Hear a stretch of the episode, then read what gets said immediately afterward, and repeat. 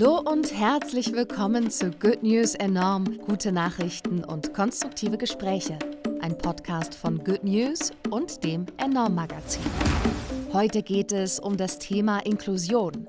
Aber erst einmal der gute Nachrichtenüberblick. Für den Bau von Elektrogeräten werden seltene Erden wie Scandium und Yttrium eingesetzt. Doch die ließen sich bisher nicht bedenkenlos ohne Chemikalien recyceln. Das Projekt ReEgain will das jetzt ändern und hat eine Recyclingmethode mit Bakterien und Algen entwickelt, die Elektroschrott in biologisch abbaubares Material zersetzt. Gebrochene Herzen gibt es nicht nur im Volksmund. Tatsächlich können seelische Traumata zum Broken Heart Syndrom mit Herzinfarkt-ähnlichen Symptomen führen. Bisher gab es kein wirksames Medikament dagegen, doch jetzt haben australische Forscherinnen ein Mittel gefunden. Die Substanz Saha. Die deutsche Turnerin Sarah Voss hat bei der Europameisterschaft in Basel erstmals in einem Ganzkörperanzug geturnt. Sie wollte damit ein Zeichen gegen die Sexualisierung von Turnerinnen setzen und eine Alternative zu den bisher knappen, badeanzugähnlichen Anzügen aufzeigen.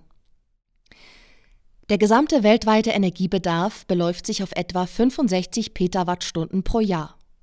Weltweit sind erneuerbare Energien so umfassend verfügbar, dass sie diesen Energiebedarf schon mit heutiger Technologie hundertmal decken könnten. Zu diesem Ergebnis kam ein Report des britischen Thinktanks Carbon Tracker. Jedes Jahr sterben um die 400.000 Menschen an Malaria, Bisher gab es keine als wirksam eingestufte Impfung gegen die Infektionskrankheit. Doch nun macht eine klinische Studie der Universität Oxford Hoffnung. In Burkina Faso zeigte der neue Impfstoff R21 Matrix M bei Kindern eine Wirksamkeit von 77 Prozent. Ich freue mich sehr, dass wir heute mal wieder ein Gespräch führen können. Heute wollen wir über Inklusion sprechen und nicht über den abstrakten Begriff oder das Ideal per se, sondern um tatsächlich gelebte Inklusion, wie sie gelingen kann, über Ansätze, die gelingen, aber auch über Herausforderungen, die Menschen mit Behinderung zum Beispiel im Arbeitsleben haben. Ich bin Bianca und ich bin Redakteurin bei Good News. Ja, hallo und ich bin Astrid und ich bin Redakteurin beim Enorm Magazin. Und ich fange auch direkt mit dem Arbeitsleben an, mit einer guten Nachricht zum Thema Arbeit und Inklusion. Und zwar habe ich mir einen Safthersteller in Hamburg näher angeschaut. Der nennt sich Das Geld hängt an den Bäumen. Und das ist ein gemeinnütziges Unternehmen und das Projekt gibt es seit 2009. Und ich habe da mit Till Kelpe telefoniert, der dort Projektmanager für Öffentlichkeitsarbeit und Fundraising ist. Und der hat mir so ein bisschen erklärt, was, was hinter dem Konzept steht. Und zwar, ähm, also das Tolle an dem Unternehmen ist, dass sie einerseits einen ökologischen, aber auch einen sozialen Impact haben. Und ökologisch heißt, sie machen eben ähm, Saft aus Obst und Früchten, die eben von so äh, Streuobstwiesen kommen, die sonst vielleicht auch verrotten würden. Sie haben auch mittlerweile eigenen Obsthof mit über 1000 Bäumen. Und das soziale Impact ist, dass sie mit Menschen arbeiten, die eben langzeitarbeitslos waren vorher oder also ein Mensch, von dem er mir erzählt hat, die Geschichte, der war früher obdachlos und ähm, viele Menschen haben auch eine Behinderung, die dort arbeiten.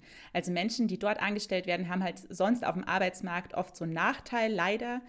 Und tatsächlich ist so, wenn man sagen möchte, ungefähr die Hälfte, drei Viertel der MitarbeiterInnen, es sind 21 Menschen, die da arbeiten, die haben tatsächlich einen Schwerbehindertenausweis. Aber Till Kelp hat auch ganz ungern darüber so gesprochen, weil er meinte, naja, er will nicht über Menschen mit und Menschen ohne Behinderung reden, sondern für ihn sind es natürlich alles einfach MitarbeiterInnen.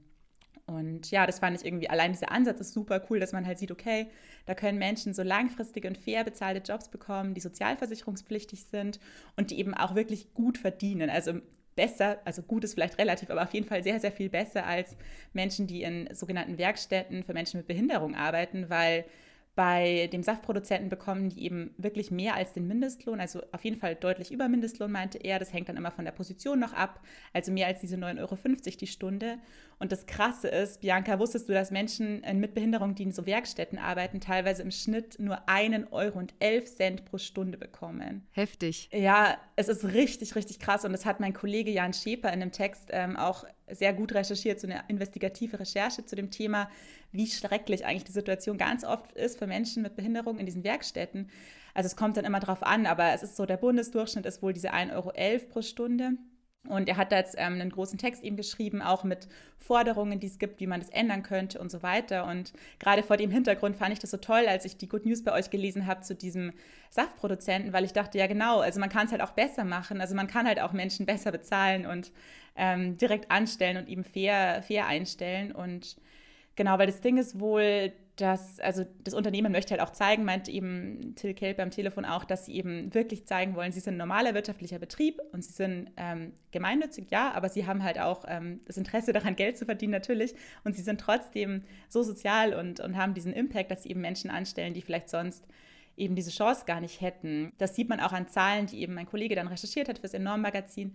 Da sieht man halt, dass äh, wirklich nur ein einziges Prozent, also ein Prozent der behinderten Beschäftigten von so Menschen, die in den Werkstätten arbeiten, also ein Prozent von denen, die schaffen eigentlich nur den Sprung in den ersten, sogenannten ersten Arbeitsmarkt nach ähm, Einschätzungen von ExpertInnen.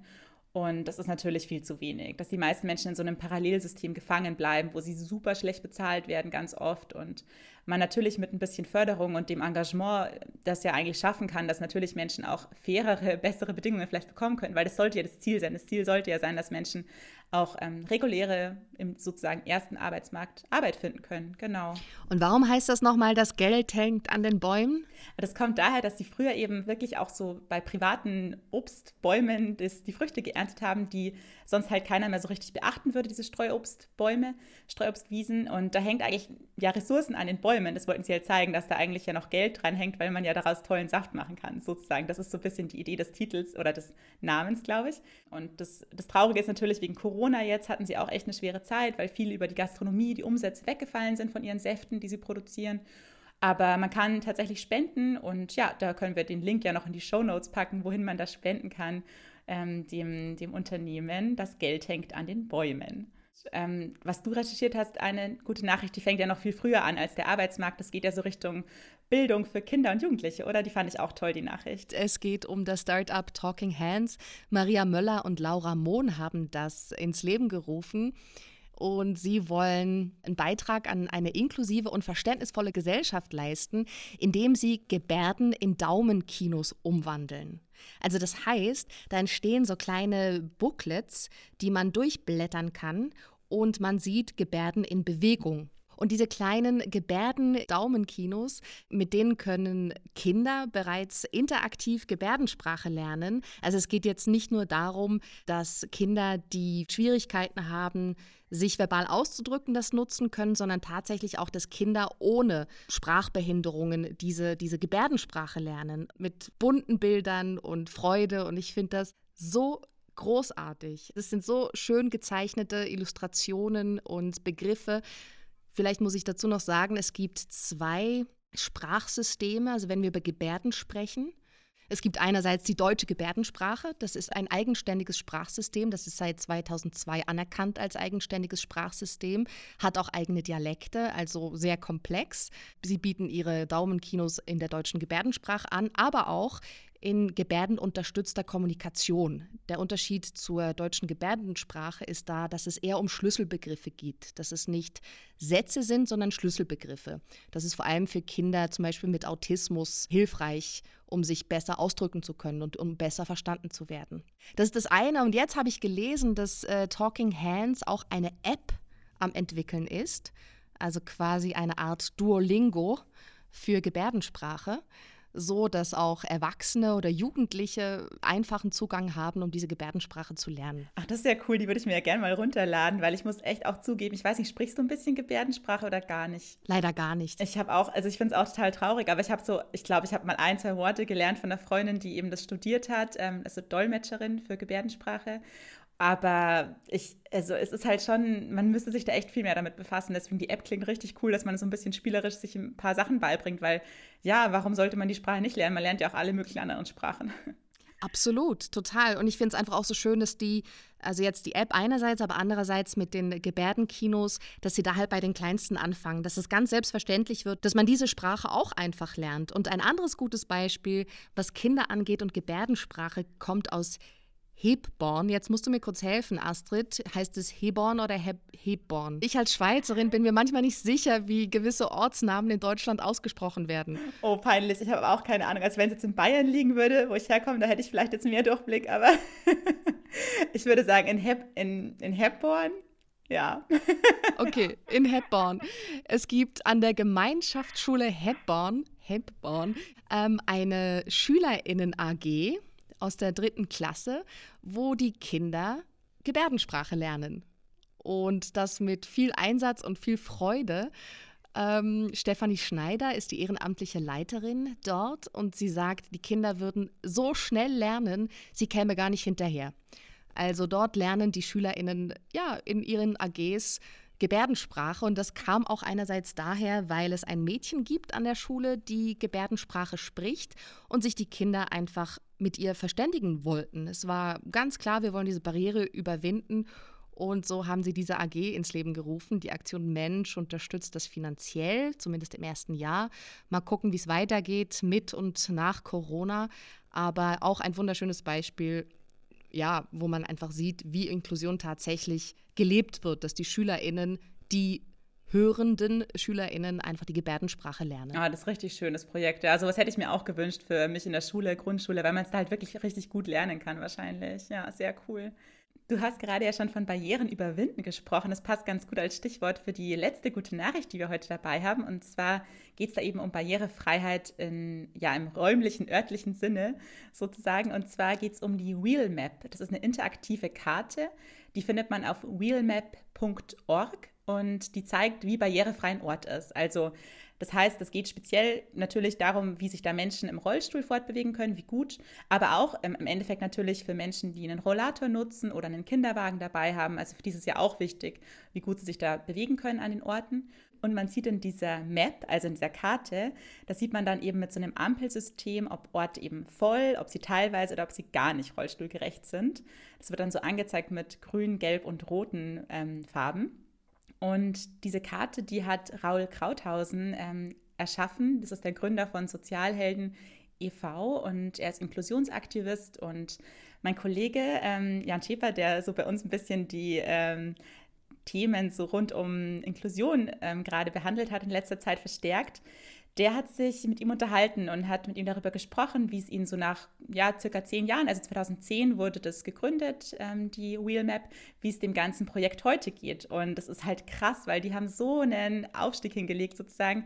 Die haben mit so 100 Einträgen begonnen und mittlerweile ist es halt weltweit und mehr als eine Million Einträge gibt es und sogar in 32 Sprachen verfügbar. Wow. Also sehr, sehr cool. Ja, das ist richtig durch die Decke gegangen, weil es halt also weil es halt auch so leicht ist. Man kann da ohne, dass man sich irgendwie anmelden muss, registrieren muss. Man kann kostenlos mitmachen. Das ist, baut voll auf die Community auf. Also dass jeder da kann dann was eintragen, der oder die möchte. Und das läuft über so einen offenen, freien, also über OpenStreetMap, über offene, freie Geodaten. Und ja, deswegen ist es halt auch sehr einfach zu, zu nutzen. Und ja, finanziert wird das Ganze, weil es eben ein Projekt von Sozialhelden e.V. ist, von dem Verein, wird es über Fördergelder, Spenden und auch teilweise, dass der Verein eben Beratungstätigkeiten hat bei der Deutschen Bahn oder so und berät die dann, wie sie irgendwie ja, barrierefreier werden können. Und dadurch finanziert sich dann am Ende auch diese, diese Karte. Sie haben dann sogar auch schon von Google, Google.org, also der Stiftung, ähm, der firmennahen Stiftung, haben sie eine Förderung mal bekommen, auch für die Backend-Weiterentwicklung. Und das Ganze geht eben richtig gut weiter. Raul Krauthausen sagte meinem Kollegen, dass sie täglich so 300 Bewertungen neu hinzubekommen. Und er meinte auch, sie wissen halt zum Beispiel gar nicht, ob es jetzt mehr Menschen sind, die mit oder mit, also Menschen mit oder ohne Behinderung sind, die diese Einträge dann schreiben. Aber das ist ihm auch egal, meinte er, weil es geht halt darum, dass jeder dann so einen total wichtigen Beitrag leistet für eine barrierefreie Gesellschaft, wenn man da eben Daten sammelt. Und ähm, weiß nicht, Bianca, was mir dann auch noch aufgefallen ist im Zuge dieser, ähm, ja, als ich darüber nachgelesen habe, nochmal über die Wheelmap, kennst du die App Be My Eyes eigentlich? Nee, gar nicht. Was ist das? Ja, ich habe mir die gestern noch installiert. Ich finde es richtig cool. Also ich kannte die schon, aber ich hatte einfach, ich habe es vergessen, mir die selber zu installieren. Das wollte ich schon mal von der Zeit machen und jetzt ähm, habe ich die seit gestern. Ich hoffe, ich werde auch bald mal angerufen, weil es geht darum, dass man ähm, sich die App installiert und jemand, der ähm, eben gerade eine Frage hat, also ein blinder oder sehbehinderter Mensch, der eine Frage hat, zum Beispiel, hey, welche Farbe hat dieses T-Shirt oder, also das ich anziehen möchte oder was steht auf dem Etikett, ist es die glutenfreie Nudelpackung oder nicht? Und der kann dann anrufen über diese App bei den mittlerweile wirklich Tausenden von äh, Freiwilligen, die sich da registriert haben und kann fragen, wie, also welche Farbe, welche, was da draufsteht oder so. Und das ist halt eine total coole Idee, weil das auch so eine Community ist. Es ist ein Startup aus Dänemark, die ähm, das gegründet hat, die das gegründet haben. Und ja, ich bin ganz gespannt und hoffe, dass ich da bald mal irgendwie jemanden unterstützen kann in seinem oder ihrem Alltag. Wie cool ist das denn? Ich will mich auch anmelden. Ja, es ist echt. Und ich habe davon auch gelesen schon, weil eine ähm, freie Autorin für uns einen Artikel geschrieben hat zu einem Menschen, der selber blind ist und in der Pandemie, wie es ihm gerade so geht, wie er sich fortbewegt und so weiter. Und da war das auch ähm, drin und er hat auch gesagt zu ihr, dass er die halt echt auch genutzt hat schon und die richtig gut findet, diese App. Also der Mann, um den es in dem Artikel geht, den können wir auch nochmal in den Show Notes verlinken. Ja, sehr schön. Das hört sich super an. Ja, genau. Vielen Dank für das schöne Gespräch, Bianca. Ja, danke dir. Good News enorm. Die besten guten Nachrichten der Woche wurde euch präsentiert von der Good Family. Noch mehr gute Nachrichten und konstruktive Hintergrundberichte findet ihr auf goodnews.eu, in der Good News App und auf enorm-magazin.de.